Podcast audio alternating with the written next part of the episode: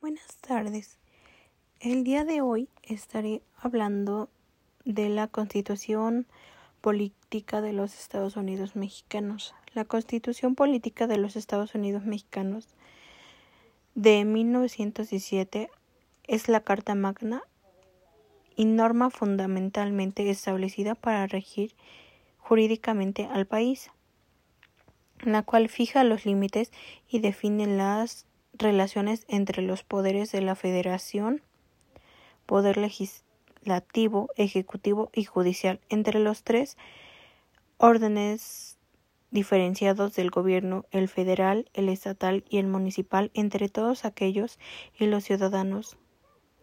Asimismo, fija las bases para el gobierno y para la organización de la Constitución en el poder se asienta y se establece en tanto que Pacto Social Supremo de la sociedad mexicana, los derechos y los deberes del pueblo mexicano. En la Constitución de 1917 es una aportación de la tradición jurídica mexicana al constitucionalismo universal, dado que fue la primera constitución de la historia que incluyó derechos sociales, expresado por los artículos 3, 27 y 123, producto de las demandas de las clases populares que protagonizaron la Revolución Mexicana. En total, el texto constitucional cuenta con nueve títulos y contiene 136 artículos y 9 transitorios.